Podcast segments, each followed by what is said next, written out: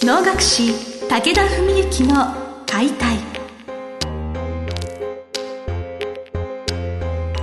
日本の伝統芸能能楽。それはユネスコ無形文化遺産にも登録された我が国を代表する舞台芸術。ポッドキャスト能楽師武田文幸の解体では関税流して方として数多くの対局を演じてきた能楽師武田文幸が600年以上の歴史を持つ能楽を優しく解説。能楽師として自らの経験とその思いを語ります。今週も始まりました。花をつかむ心を広げるおのを通して今を語る武田文幸の解体。司会進行の小菅圭一です。文幸先生本日もよろしくお願いします。よろしくお願いします、えー今年も11月2日の土曜日第3回文の会もいよいよ間近。間近といってもまだちょっとあるんですけれど。そうですね、もうあっという間にねもうなんですか4か月後ぐらいになっちゃうわけですよね、はい、もうね。まあ、あのいよいよそのチケットというかあの発売開始間近ということもお聞きしまして、はい、あのちょっと文の会についてお話をお伺いできたらと思います。そうですね、はい、あのまあ大体一般発売が8月1日の木曜日、まあ、え全体でいうと会の、まあ、およそ3か月前ということなんですけど、まあ、7月からねチラシも、えー、いろんなところで巻き始めまして、まあ、内容もようやくというのもなんなんですけど全て概要も決まりました、まあ、そんな中でまあ私のね道成寺はもうもちろんまた折々にこの番組でもお話ししていくことになると思うんですけど、まあ、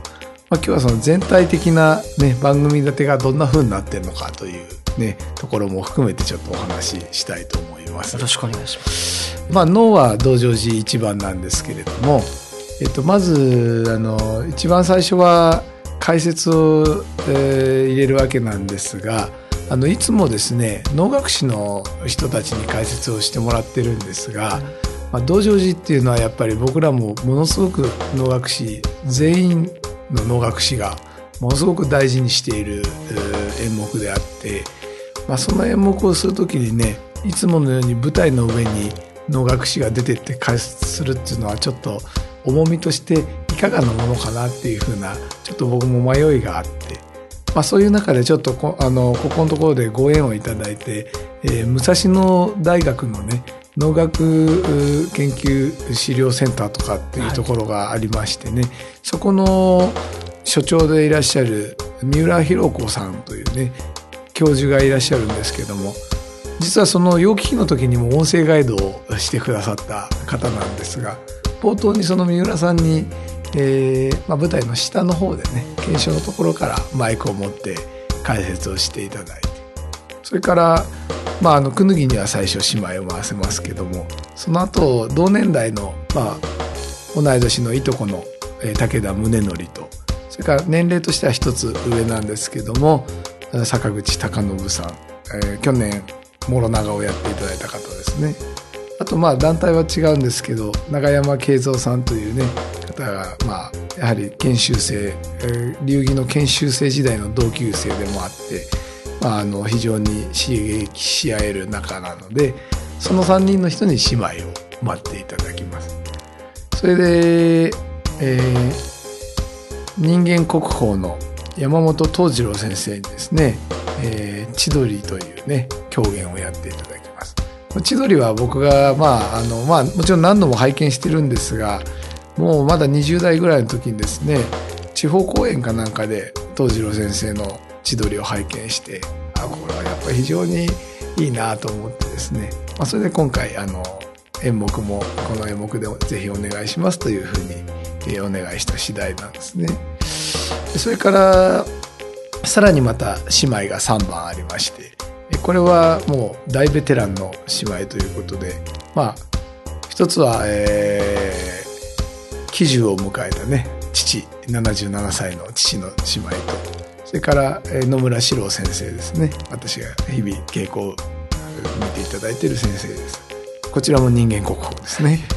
それからもう一方酒井音重さんという方でね、えー、今までこの番組でそんな話をしたかどうかちょっと定かじゃないんですけれども、まあ、あの20代ぐらいの、まあ、10年間ほどねうちの武田家と酒井三兄弟、えー、まあ、長男同士が同い年で末っ子同士が同い年と、ねまあ、僕がうちはだから兄と私で、えー、私が次男なわけですけどあちらの長男がうちの兄と同級生。あちらの三男元春くんが私と同級生というね。そのお父様にあたる方なんですけども、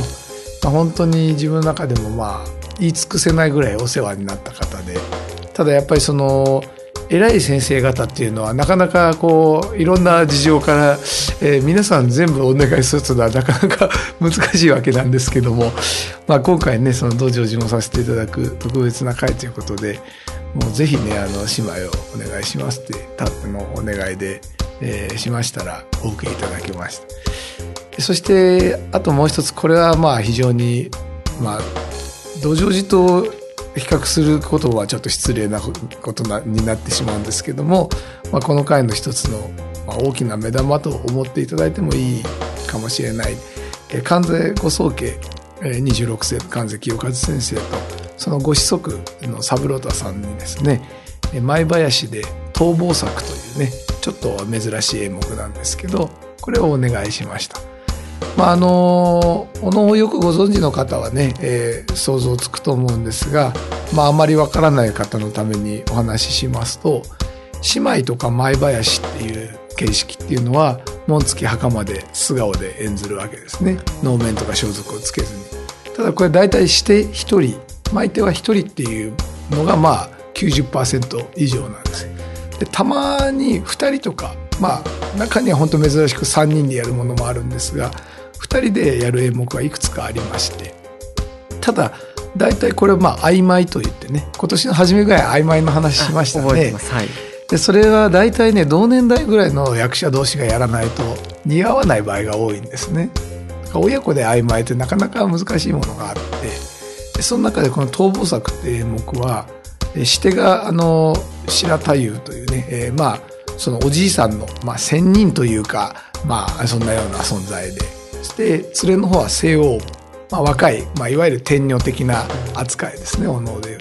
と。まあ、能の専門的言い方で言うと悪情っていうね、まあ、すごい格のある重みのある男の老体の神様というか仙人とそれから、えー、若いねキラキラした、えー、女の天女、まあ、西洋語ですね、まあ、この曖昧になるわけなんです。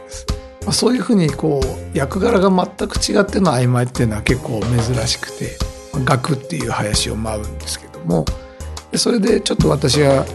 思いついてですねというのは今三郎太さんは二十歳になられて大江本は還暦になられたんですが私がやっぱり三郎太さん今の三郎太さんと同じぐらいの年頃の時にですね二十歳ぐらいの時ですねやはりあのうちの同門の松木仁さんの会で父と二人でこの逃亡作させていただいたんですよ。それはすごく自分の中で印象に残ってましてであちょうど今あの家元とねご子息に、えー、待っていただいたら